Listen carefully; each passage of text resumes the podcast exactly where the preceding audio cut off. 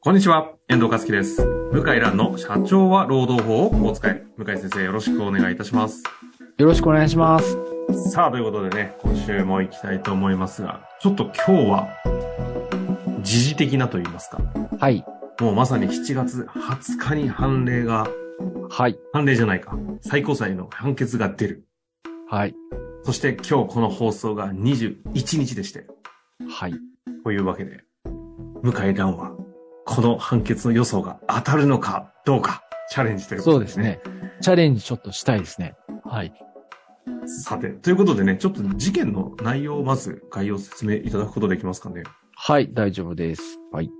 えっ、とですね。まあ、名古屋自動車学校事件と言いまして、えーまあ、その名の通り、自動車学校の事件です。で自動車学校の、えー技術教員というのかな技術員っていうのかなまあ、要するにあの、教官ですね。あの、一緒に車に乗って、あの運転を教えてくれる先生の事件です。あ、はい。で、その先生が、まあ、どうして訴えたかっていうと、うんうんうん。ろく60歳が定年で、で、定年後再雇用で雇われたんですけど、はい。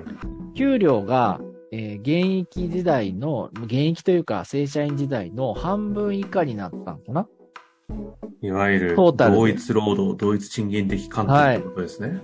で、自動車学校の教官の先生の仕事って法律で決まってるんで、うんうんうん同じなんですよ。なるほど。同じ仕事してるんですね。ほうほうほう。で、同じ仕事してるのに、なんで半分、うーん、に確かなるのかと。そう、半分下回った、半分ぐらいになったんね。ええええで、特に基本給が5割以下になったと思います。はい、はい、はい。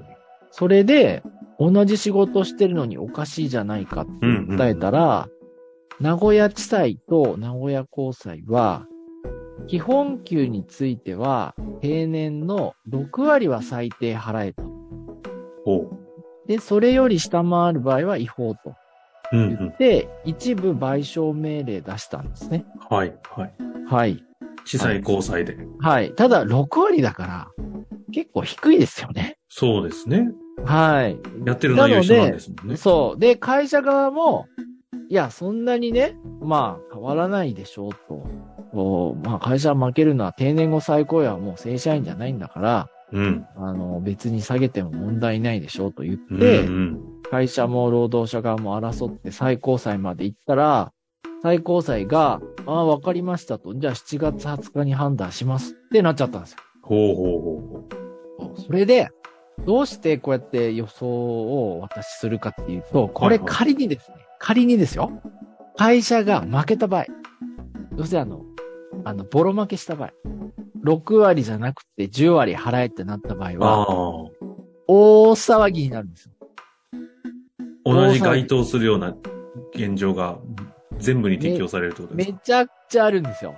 おうめちゃくちゃあるんですよ。え、い要はその再雇用みたいな形で実際ほとんど一緒だよね、仕事内容なのに、なのに、なのに何割減でしかも8割どころかみたいなとこがいっぱいあると。いっぱいあるの。で、まだ、例えばホワイトカラーですね、いわゆる広いけど、うん。範囲が広いけど、まあちょっと大雑把にくると、ホワイトカラーの場合はまだね、ちょっと、まあ、なんだろう、変わるんですよね。はい例えばはい、役,、はい。役職外れて、で、部下がいなくなったとかね。うん。あの、ノルマがなくなったとか、うん。まあちょ、ちょっと変化する時が多いんですけえどえ、えあの、いわゆる現場の仕事ですよね。えなるほど。これは、車運転したり、あの、まあ、自動車学校の先生だったり、もう決まってるから、変わらないわけですよ。変わりようがないそ職種。う。そう。じゃあなんで下げるんですかってなって、長らく争われてきてて、うんうんうん、うん。本給だけ残ってるんですよ、まだ。判断されてないの。基本給だけ。うん。そう。それを判断しますよってなってるんで、ちょっとこれって会社がボロ負けしたら大変なことなんじゃないのって言われてるんですよ。これじゃあ、労働関係の法律家たちは相当皆さん集中して見ている判決でなんですすね。ね。ですね。これをあえて予想しにかかって、しかはいも配信された時には、あれですかね、昨日出たぞって状態なん でね、ぜひちょっと皆さん、それ見ていただきたいですけれども。は。はいで、僕の予想を言いますと、い。会社がボロ負けすると思います。マ。ジ。マジ。おうで、6割ではいかんと。ね。6割でもいかんし、当う然ん5割なんかもダメ。うん。ええ。で、じゃあ何割がいいかは、もう一回やり直せ。もう一回、なかなかディテールの予想してきましたね。って言って、差し戻しすると。おう私の予想。差し戻し。はい。え、それって、ごめんなさい。あの、まず、べどういう状態になるんですかそれはですね、まはいあ、あの、基本的にはフラットなんですよね。ええ差し戻したから。はい。だけど、言葉のニュアンスでどっちにも取れて、どっちにも取れるっていうか、だいたい勝ち負けがわかるような内容で、ああ。あ、これってもう会社が負ける方向で誘導してんな、みたいな。うん。うん、会社がボロ負けする方に誘導してんな、みたいなのわかるんですよ。ほうほうほう。そう。で、僕はボロ負けするような内容で誘導して、もう一回やり直せっていう、差し戻し判決が出ると予想してます。ああ。うん。え、ちなみに、ボロ負けっていうと、まあ、要は10割トライ。え、うん。今現状は、どんなもんなんですか相場なんてもちろん平均取れないのはわかるんですけれども。現状は、現場の仕事は昔というか、じここの定年後再雇用制度ができた当時は、お結構下げてたんですよね。うんうんうん。もう60歳だから、つって。でも、どんどん、人手不足になってるんですよ、現場の仕事って。タクシー、まあ、問わず、運送問わず。うん。はいはいはい。だから、60歳以上で働いてもらう人って貴重なんですよ。なるほど。今やね。ええただ、だから、どんどん値上がりしてきてて、で、もう、現役時代と変わらない給料払ってる会社がすごく増えてます。ああ。うん。っていう、じ、現状があるからってことですか増えてるし、もうそうしないともう転職されちゃうし、納得しないし、というふうに改善がどんどん進められていて、なるほど。だそういう意味からも社会の後押しがあって、私は裁判所は厳しい判断とんじゃないかなと思います。それは現実の実態に合わせた形での判決というと、そういうふうになってくるだろうというような受け止めでいいんうですかん、まあ、あの、現実に合わせるからこうしますとは言わないんだけど、うんうん社会の流れから言ったら結構厳しく判断するんじゃないかなと思います。うん。なるほどね。じゃあこれまはでやっぱりその、よく再雇用は食卓とかいうの契約になるんですかね。そうですね。いわゆるね。そういった、まあ、とにかく、あの、再雇用になった場合に、だいたい6割とかなっても、まあ、社会通念上、そんなもんじゃんっていうのが通用してたものが、一気にどんでん返し、ここで来るかもしれないと。そうですね。え、そうなってくると、皆さん再雇用している方々は、そう。一気に賃上げが始まるってことですか実態としては。ですね。ちまあ、一気にはならないけど、大手企業中心に、あ、うこんれはまずいねってなりますわね。なりますよね。えーですから、賃上げを進める可能性は、大手企業の現場職中心にあり得る。なるほど。そう。私はね、そんな感じがすんだよな。だって現状維持だったら最高裁判決出さないから、普通は。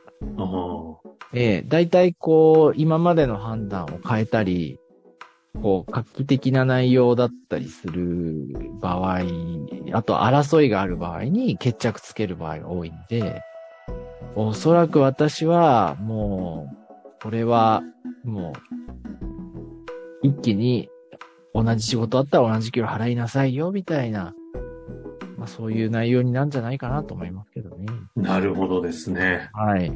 これ、これ以上予想に、今度仮説にさらに先行くのもあれなんですけど、ちょっと一部い言えたらって範囲なんですけど、もしこれで会社側が、まあ、ボロ負け判決が出るとはい。なった場合に、大企業がまず動いていくじゃないですか。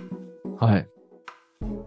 再雇用の方々のどういう形でこう、今現状、それこそ6割、まあ6割なくても7、8割とかなってたりする現実をはい。変えますよ。上げますよ。はい。っていうような交渉というか、やりとりが、企業側から提案に入る。まあ、労働組合あれば労働組合から来るけど、定年後再雇用の人は、あのーなんだろうな、全然、こう、労働組合に入れてないんですよね、実は。ああ、正社員の、うん、労働組合だから。だけど、労正社員の人って将来さ定年後再雇用になるから、うん。やっぱり労働組合から大企業の場合は、これ判決出たけどどうしますみたいななるほど、はね。話になって、やっぱり上げざるを得ないんじゃないですかみたいな。やんわりと、こう、背中を押されて、じゃあ、ちょっと役員会かけときます。とかっつってですね。で、役員会かけて、いや、しょうがないよね、と、もう賃金上がってるし、と。う言っん。て、結構大手中心にドドドドドって上がるんじゃないかと。もう妄想のレベルだけどね。ここまいでや、そこまで予想をね、聞かせていただいたんもう妄想で、のレベルでもうこれは、でもなんか賃上注目ですげねトレンドじゃないですか、今の。ええええそうですね。うん。賃上げの、今の賃上げっていうのは、あの、ユニクロ、あの、初任給30万超え的な意味合いも含めてってことですよね。そうそうそうそうであす。全体的にね。だから、私は、結構裁判官って世の中の流れに敏感なんですよ。うん。うーん、そうなんですね。うん、私は勝つん、会社がボロ負け原告が勝つんじゃないかなって気がします。なるほど。まあ、ということで、今日はですね、はい名古屋自動車学校事件ですね。はい。定年後再雇用で賃金が60%下回っていたと、この事実がどういう形で今回最高裁判決が出るのかと、7はい月20日ですね、は判い。決が出ますので、この放送21日、皆さん今の事件名で検索していただくと答えが出てると思いますので、はいぜひ楽しみにしていただきたいなと思います。そしはていせっかくですので、次週ね、あの、判決が出た前提で今度はちょっとお話をね、していきたいなとはい。思いますので、そちらの方もはい今日と合わせて楽しんでいただけたらなと思います。ということで、向井先生、ありがとうございました。ありがとうございました。本日の番組はいかがでしたか番組では向井蘭への質問を受け付けておりますウェブ検索で「向井ロームネット」と入力し検索結果に出てくるオフィシャルウェブサイトにアクセスその中のポッドキャストのバナーから質問フォームにご入力くださいたくさんのご応募お待ちしております